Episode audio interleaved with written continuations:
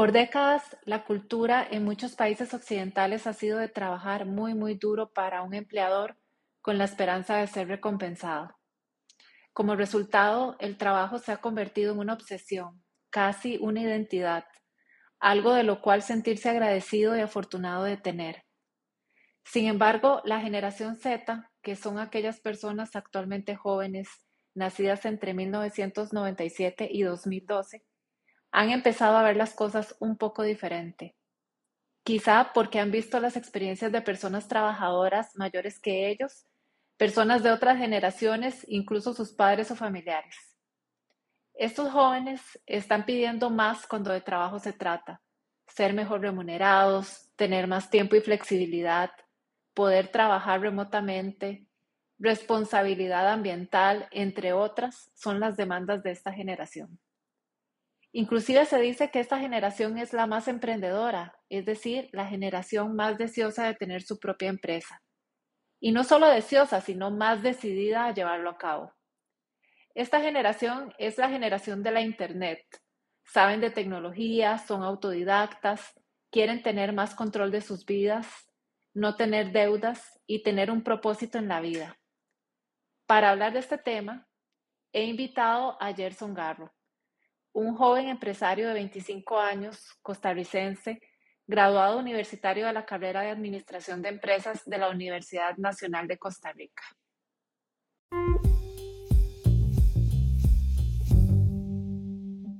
Hola Gerson, muchas gracias por acompañarme hoy. ¿Cómo estás?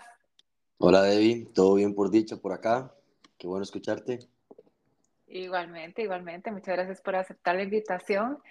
Bueno, yo em, quiero iniciar la conversación pues hablando un poquito sobre tu empresa. Eh, yo conozco tu empresa, creo que tiene eh, más de dos años o por ahí de tres años, entonces tal vez me puedes contar un poco más al respecto de ella, a qué se dedica, qué área, eh, qué área toca tu empresa.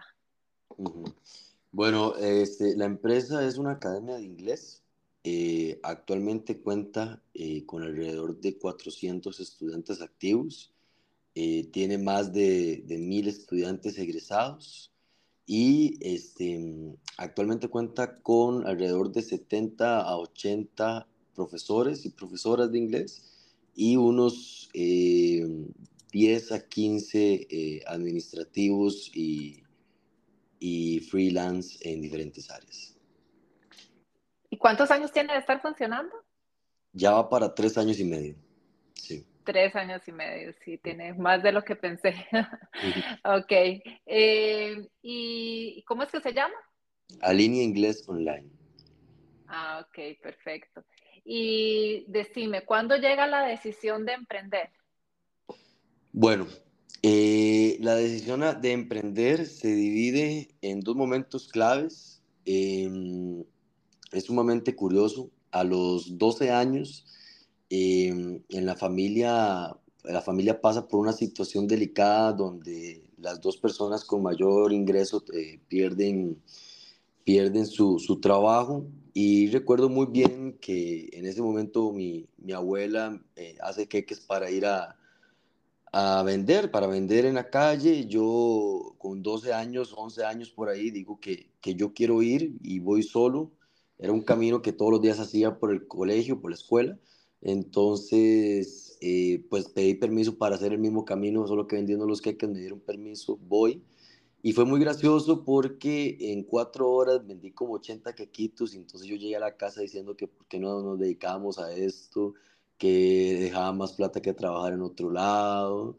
Y obviamente ya después entiendo que la mayoría de personas me compraban por, por ser un niño pero en ese momento lo que yo veo es eh, que en poco tiempo pude generar más de lo que de lo que se generaba en un trabajo normal por día, ¿verdad? Unos tal vez 80, 70 dólares. Y el Entonces, lo que me estás diciendo es que la decisión de emprender te llegó desde niño como la idea de hacer algo así. Ajá. Sí, digamos que a los 12 entendí o me di cuenta que, que no trabajando en algo para una empresa, eh, tal vez de una forma así muy pequeña, muy, muy micro, lo entendí, eh, no era necesario para obtener dinero. Eh, luego a los 15, a los 15, eh, un familiar tiene una cafetería. En ese momento no trabajaba en ella, era un poco complicada la situación, a como se veía. Y luego pasan a otro centro comercial en donde ya necesitan personal y entonces pues me dan trabajo como mesero y como, como trastero y entonces empiezo yo a ver un crecimiento abismal de la empresa. Eh, empiezo yo a darme cuenta que en cuestión de días empiezan a llegar un montón de clientes. En la caja registradora se guardaban más de mil dólares diarios en, en ingreso. Y entonces empiezo yo a ver pues un cambio radical también en la vida de las personas que, que, que los familiares que eran dueños de la, de la cafetería. Eh, ahí ya me doy cuenta yo que el dinero se obtiene mucho mejor si uno tiene un buen negocio, eh, mucho mejor que un trabajo tradicional. Sin embargo, eh, lamentablemente, em, la cafetería no funciona después de como un año y medio por malos manejos administrativos. Entonces, pues ahí también entiendo que, que la administración es importante y no es tampoco como nada más poner su negocio ya, sino que tiene que tener sus, sus cosas, ¿verdad? Su juego. Ok, entonces durante tu infancia adolescencia tienes estas dos experiencias o una serie de experiencias que te llevan a la comprensión de que existe la posibilidad de emprender y de ganar dinero de esa forma y que existe algo además de ser empleado de una empresa, ¿verdad? Llegas a ese entendimiento. ¿Y cómo, eh, cómo llega la decisión de emprender ya de manera un poco más formal con Aline? Bueno, bueno, yo tomé la decisión de estudiar administración cuando, cuando ya decidí que quería una empresa. Eh, sin embargo, no eh, considero hoy en día que si alguien quiere pues eh, emprender y no tiene conocimientos administrativos, no necesariamente tiene que estudiar en una, una universidad, puede hacerlo en, en línea, puede llevar cursos básicos y ya después contratar a alguien más. Pero durante la carrera eh, traté de hacer pequeños emprendimientos, de los cuales no los considero un fracaso, porque aprendí de ellos y siempre logré generar, aunque sea un poquito de, utilidad, trataba de ponerme una, eh, un par de negocios de uniformes deportivos, luego pues, uno de camisetas como Nike, Adidas, eh, que no, con un amigo y nos fue bien relativamente para estar en la universidad, pues estaba bien. Eh, pero cuando ya nace de verdad es porque me voy a, a, una empresa por la práctica profesional y me daban la oportunidad de quedarme. O sea, si yo lo hacía bien, me podía quedar en la empresa, era una buena empresa y me dan buenas condiciones también, pero este, ya empieza pues todas las limitaciones pues que trae una empresa, ¿verdad? Y entonces... ¿Cómo cuáles? Eh, bueno, hora de llegada y hora de salida fija, eh, limitaciones con los días libres, em, techos, porque te ponen mucho techo para, para lo que quieres lograr. Mira, no, todavía no puedes, todavía no tienes la experiencia, o sea, es cosas normales, ¿verdad? A pesar de que sí, a pesar de que sí tenía un, un jefe bastante bueno, permisivo y, y flexible. Flexible. Sí, no, no, aún así no, no era lo que, yo, lo que yo buscaba y sabía también que eso era temporal y que un jefe así no lo iba a tener toda la vida. Em, en ese momento yo entro como en una depresión porque yo decía, yo no estudié para esto. Y gracias, gracias a Dios tenía un amigo que, que me ayudó bastante durante el camino, me apoyaba mucho, me afirmaba mucho y yo le comenté llorando, yo no quiero esto, yo quiero un negocio, pero no sé qué hacer y tenía 21 años, 22 años y él me dijo, vea, si usted cree que puede hacerlo ya, ya hágalo ya, es el momento y, y en usted y bueno, me ayudó mucho a, agarrar seguridad y en ese momento eh, pues llegó la pandemia y entonces nos mandaron para la casa unos dos meses y entonces yo dije, bueno, yo creo que ahora es nunca porque hay pandemia, entonces se sabe que siempre que hay una crisis están los que obtienen la oportunidad y los que se quedan atrás. Eh, ya pasó con las crisis pasadas que hubieron en, la humanidad.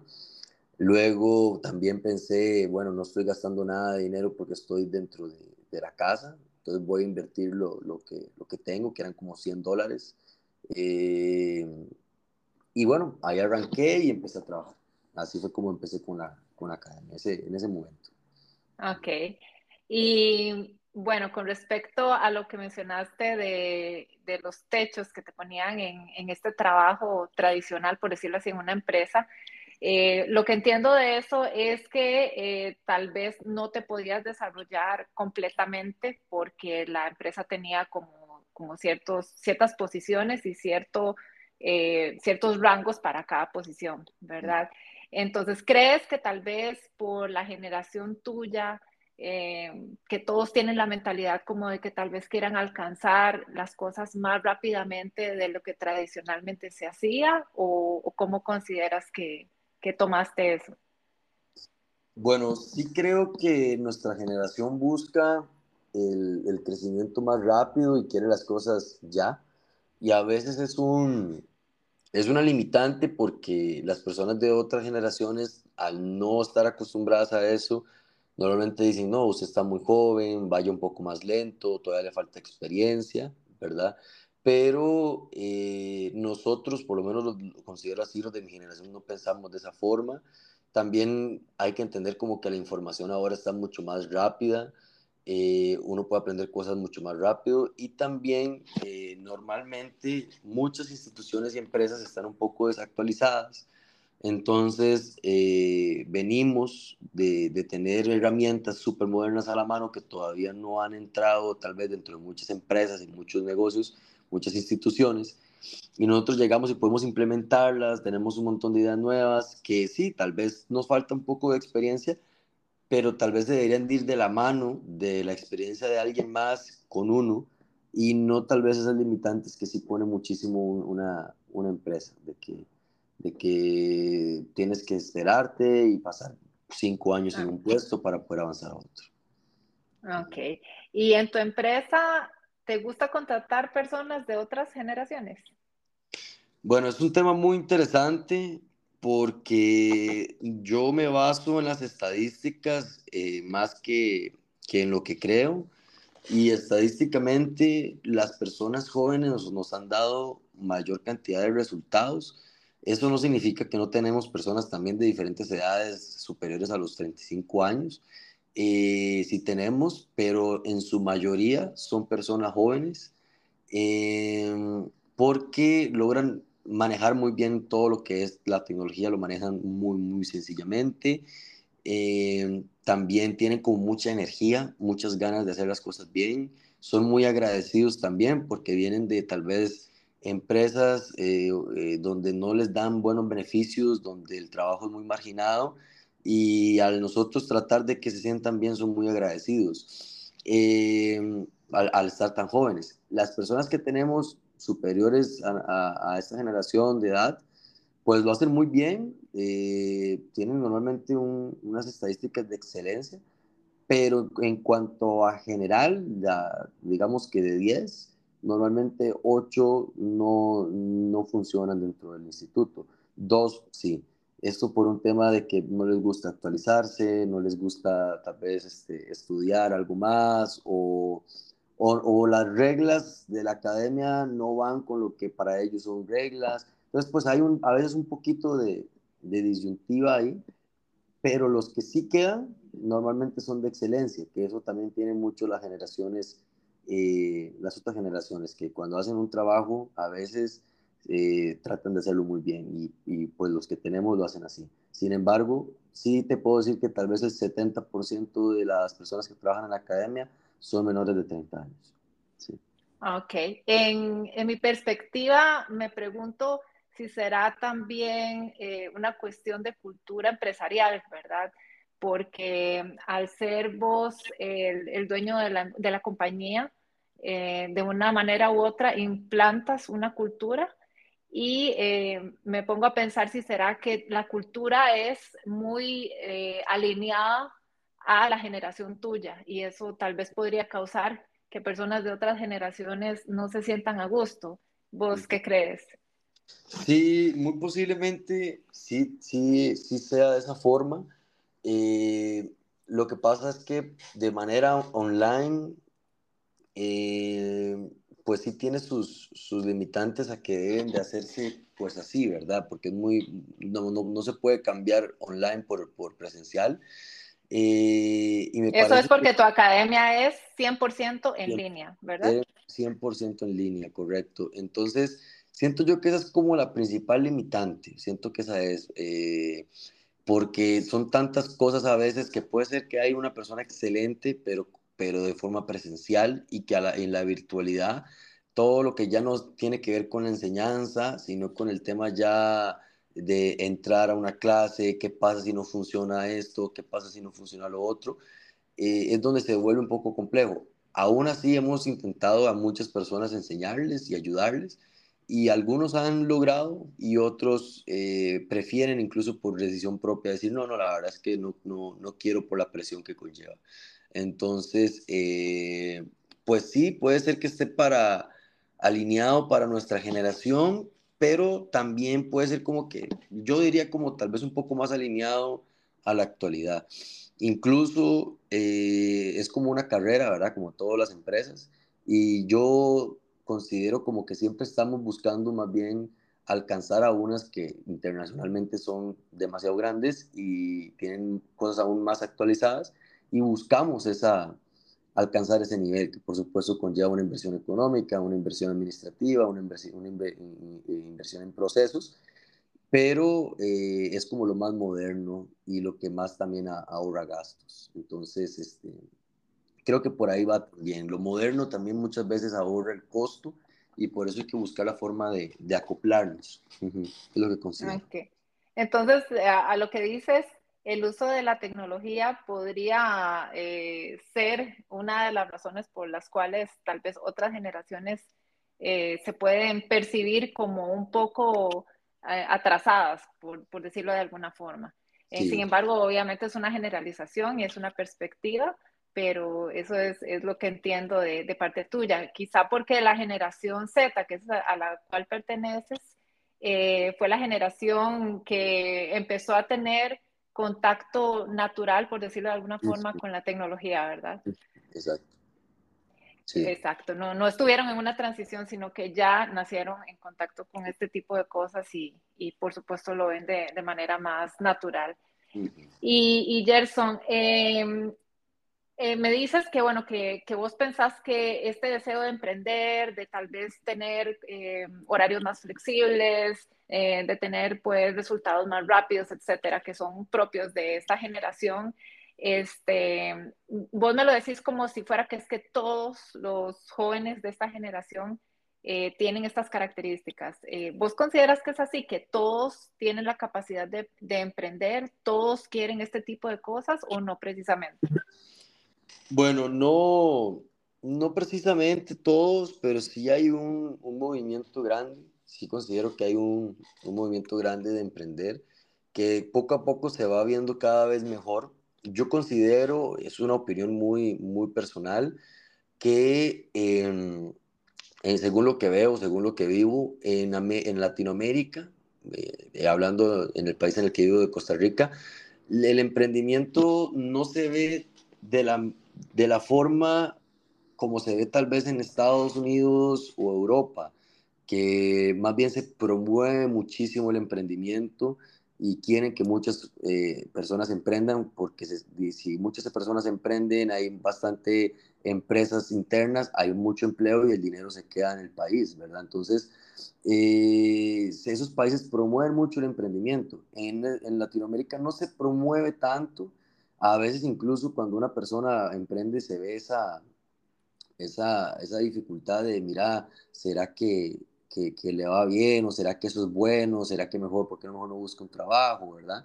Y creo que mi generación sí ha tratado de romper un poco eso, ha tratado de decir, bueno, no importa si creen o no que me va a ir bien, no importa si creen o no eh, si voy a tener éxito, pero lo voy a intentar considero que es muchos sí, sí lo intentan o sí se arriesgan tal vez un poco más, eh, pero siempre hay un, un, gran porcentaje que considero que sí son la mayoría que todavía no tienen ese, ese pensamiento. Ahora bien, es normal, ¿verdad? Ocupamos personas para todas las áreas. si todo el mundo fuera emprendedor o empresario, no habrían este, un montón de puestos importantísimos en la sociedad. Pero sí considero que podría aumentarse aún más y podría fomentarse también una educación en, en la secundaria, eh, en toda Latinoamérica, no digo solo en Costa Rica, en, secundaria, donde se incentive más al emprendimiento. Creo que eh, eh, se ayudaría, cursos también que puedan ayudar, una contabilidad básica, marketing básico, por lo menos lo, lo, sencillo para que las personas logren ponerse pequeños negocios y, y de ahí pues, pues crecer. Entonces, eh, para concluir con tu pregunta, pues sí creo que hay una gran mayoría, más que tal vez en otras generaciones, pero todavía falta, todavía falta bastante. Sí, todavía falta. Ok, entiendo tu respuesta. Y eh, para cerrar un poco por acá, Gerson, este, con respecto a, vos sabés que los, los puestos en, en empresas dan cierta seguridad en cuanto al futuro en cuanto al retiro específicamente. Eh, cuando se tiene una empresa propia, un emprendimiento, eh, hay cierta duda de, cómo se maneja esto, cómo se maneja el, pensar en el retiro. Eh, ¿Me podrías decir qué pensás vos? Bueno, en cuanto al retiro, hay, hay, varias, hay varias formas.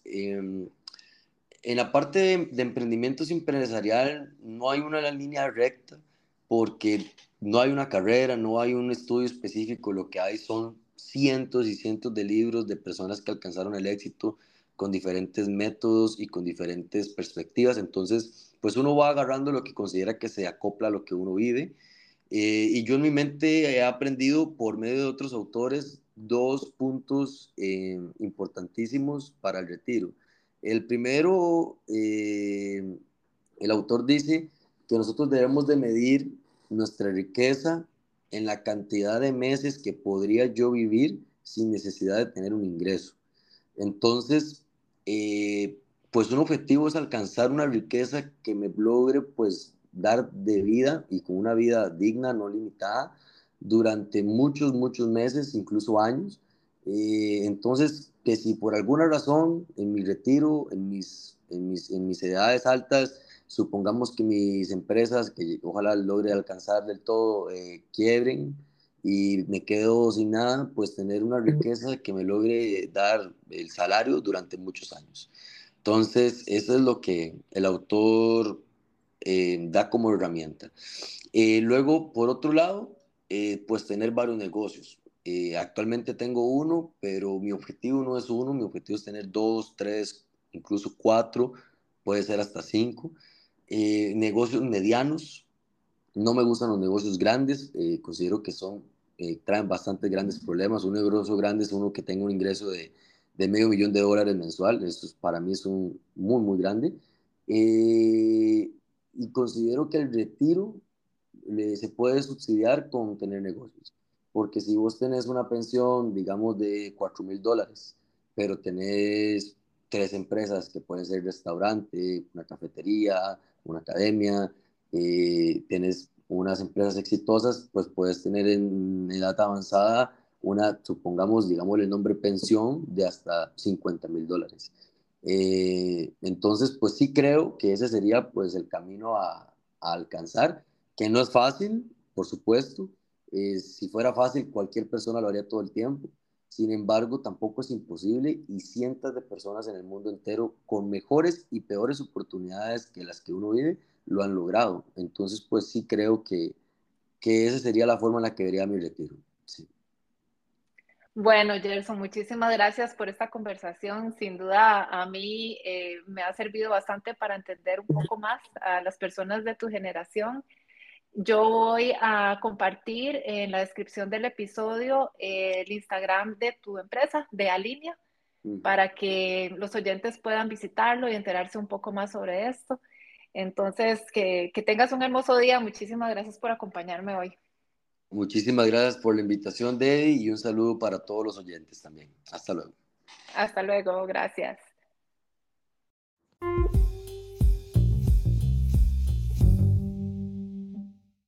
Me ha encantado conversar con Gerson hoy y que nos brindara su visión y su perspectiva.